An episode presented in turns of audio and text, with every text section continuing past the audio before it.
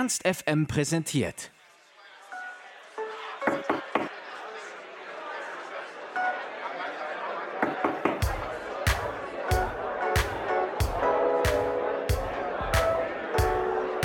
Du und ich, das ist doch nur eine Phase. So singt Triller auf seiner EP im gleichnamigen Song Phase. Wie seine erste EP entstanden ist und was die Inspirationen dahinter waren, darüber haben wir uns mit Trille bei einem Glas Rotwein unterhalten. Natürlich nur per Videoanruf über Zoom. Hoffentlich ist das auch nur eine Phase und wir können bald wieder Interviews persönlich machen.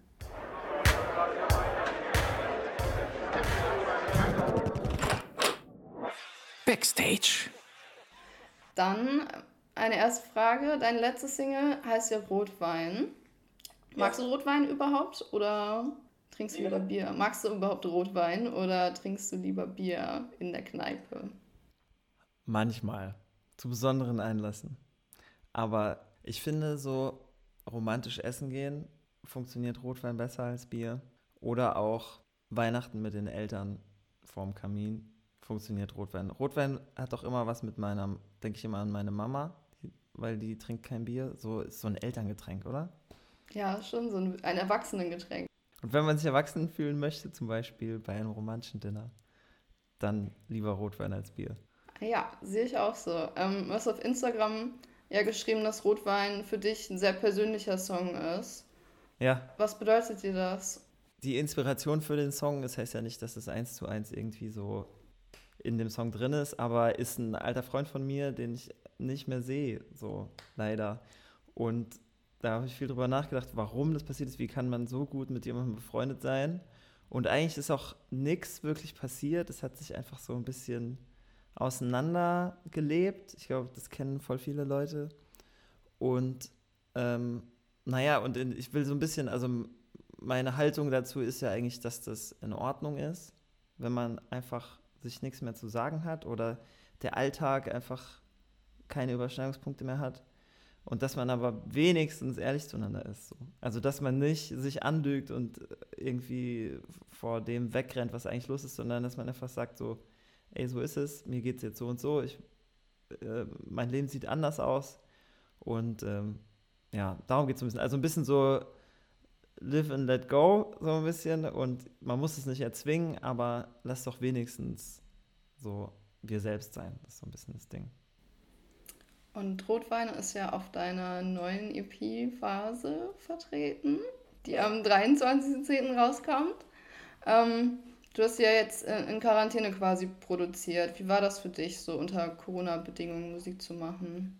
Das war eigentlich im Endeffekt ganz schön. Äh, es war so ein bisschen ein Prozess. Also als ähm, das im März angefangen hat, war ich wirklich sehr streng nur zu Hause, habe niemanden gesehen und die Erfahrung, die ich gemacht habe, war so ein bisschen, erstmal ging gar nichts. Es war so voll, die, voll lähmend, eine Woche lang. Und dann habe ich ein, zwei Wochen lang Papierkram gemacht und so To-Dos, die liegen geblieben sind, alle abgearbeitet, Steuererklärung gemacht und den ganzen Bums. Und dann war auf einmal der Weg frei. So, ich hatte voll den Rücken frei, nur noch Musik zu machen. Und dann habe ich es auch entschieden, ähm, zu produzieren. So. Und es war eigentlich ganz cool, weil ähm, ich habe dann viel zu Hause gemacht, äh, so das vorbereitet, die Songs fertig geschrieben, ähm, mir überlegt, was ich machen will. Und dann war mein einer Corona-Kontakt äh, der Dennis, der Produzent, der das produziert hat. Und wir, ich bin dann immer zu ihm. Und da haben wir zu zweit dann rumgehockt und das gemacht. Und alles, was wir irgendwie sonst noch so an Spuren gebraucht haben, hat ähm, ähm, meine Band so einfach geschickt und zu Hause auch aufgenommen. Es war dann so ein bisschen remote produzieren. Ähm, Phase hast du ja komplett alleine gemacht, ne? Nur mit Vocoder und Stimme. Mhm. Das bist du da auch in der Zeit dann auf die Idee gekommen, dass das gerade irgendwie passend ist. Den Song gibt es eigentlich schon länger so. Also ich habe den, wann habe ich den geschrieben? Winter 2019 oder so. Ähm, und das war halt so ein ich bin nachts alleine, denke über das Leben nach und dann kommt dieser Song raus. Und ich habe den auch schon mal live gespielt, so als Opener, um den mal so auszuprobieren. Es war aber immer so ein Underdog. Ich hätte nie gedacht, dass ich den mal so, dass ich den mal veröffentliche oder so.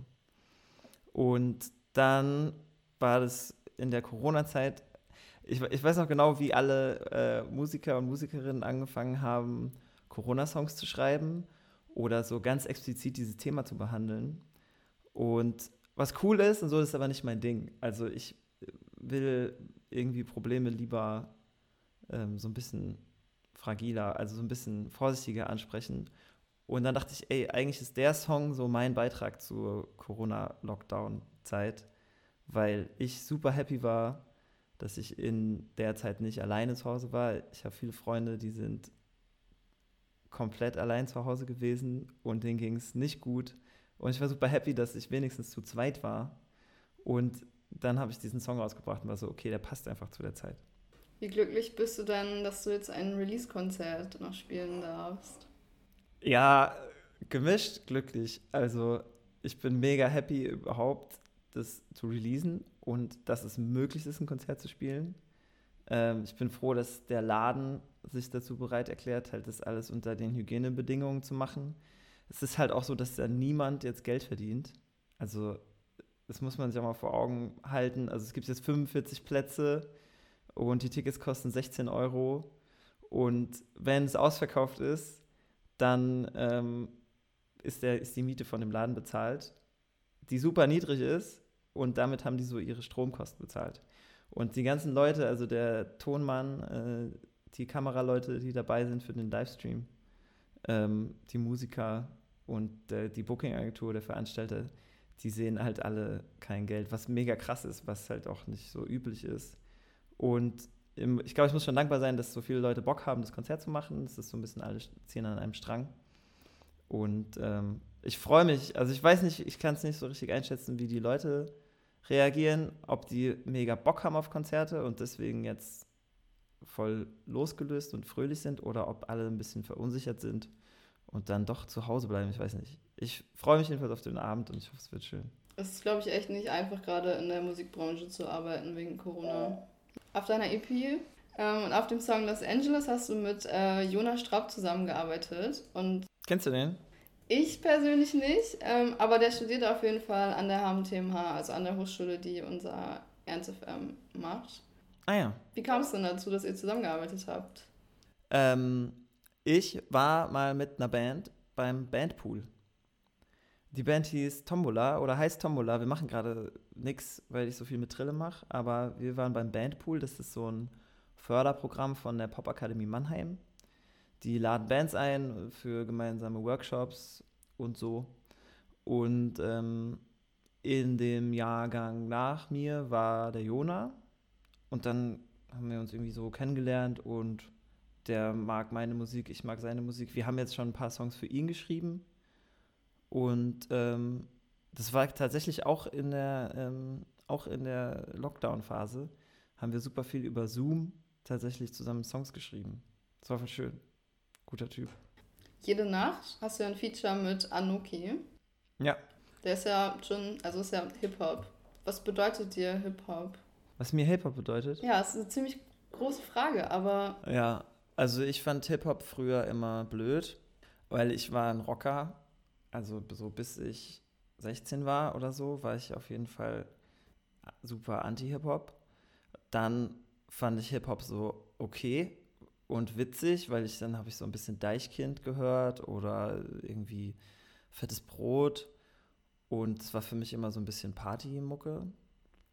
Und ich glaube, so richtig, also ich habe dann auch, das war ein Prozess irgendwie zu akzeptieren, dass es auch andere Musik gibt, außer E-Gitarren, Rock und Indie.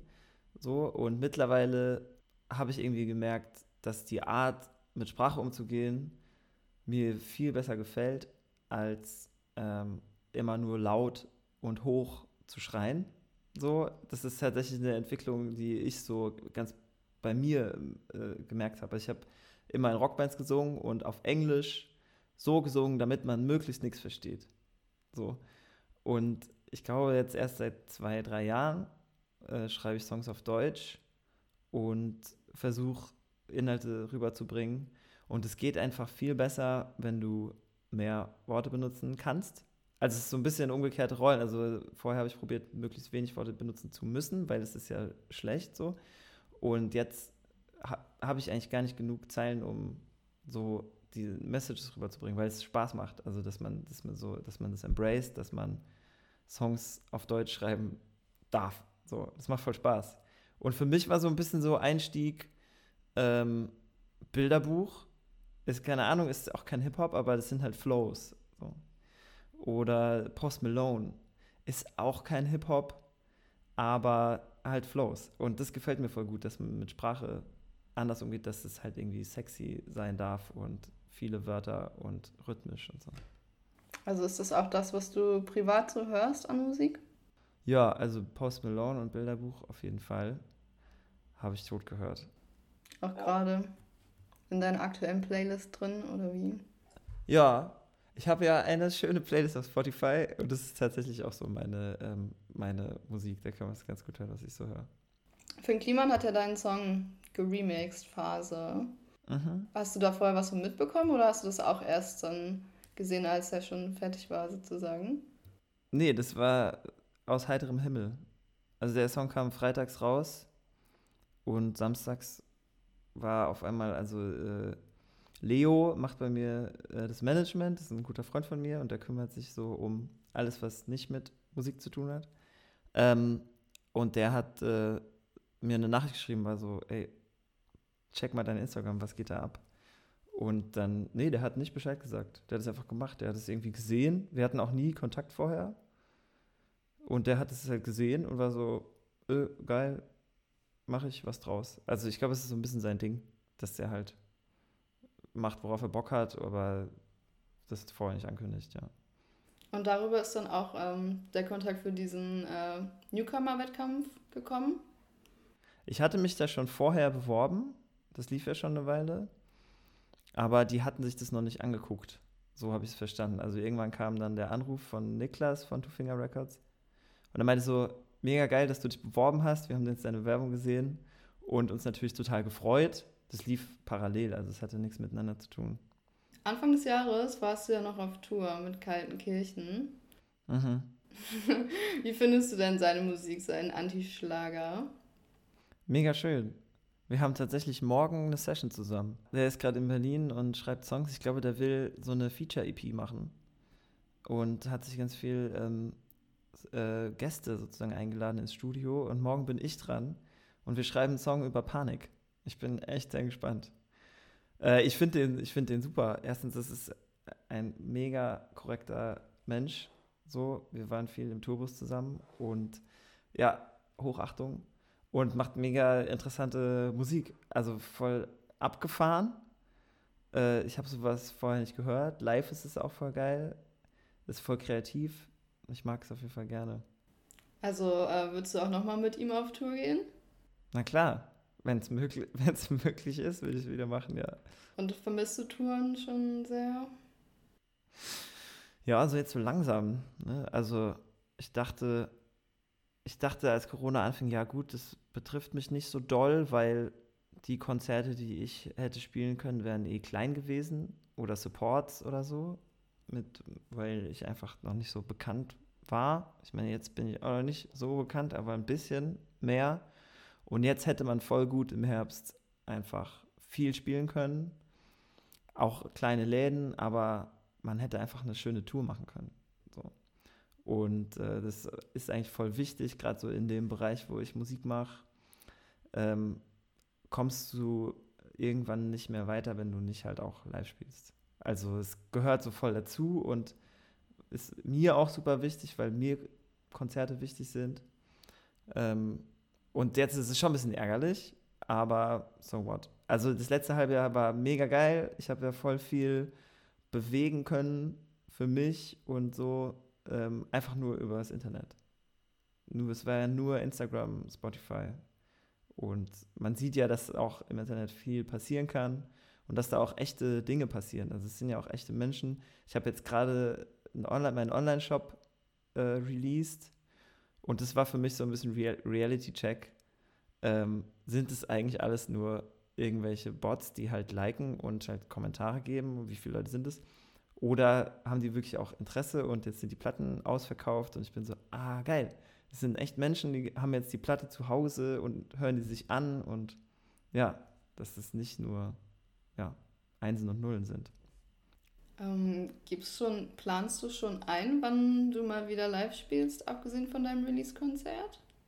Ja, also es hört sich komisch an, aber im Moment ist die Planung, Herbst 2021 eine Tour zu spielen. So, das ist für mich voll surreal, aber so muss man halt planen. Also für nächsten Frühjahr würde ich gerne wieder ein paar Supports spielen, aber ähm, alle Leute, die ich bis jetzt gefragt habe, sind so, ja, mega cool, wäre schön, wenn du Support spielst, aber wir wissen eh nicht, ob es stattfindet. Lass mal nochmal sprechen im Januar. So. Und ja, wenn es geht, spiele ich im Frühjahr Supports und im Herbst ähm, Natur. Ja. Das wäre natürlich richtig geil. Also es wird uns natürlich richtig freuen, wenn das klappt.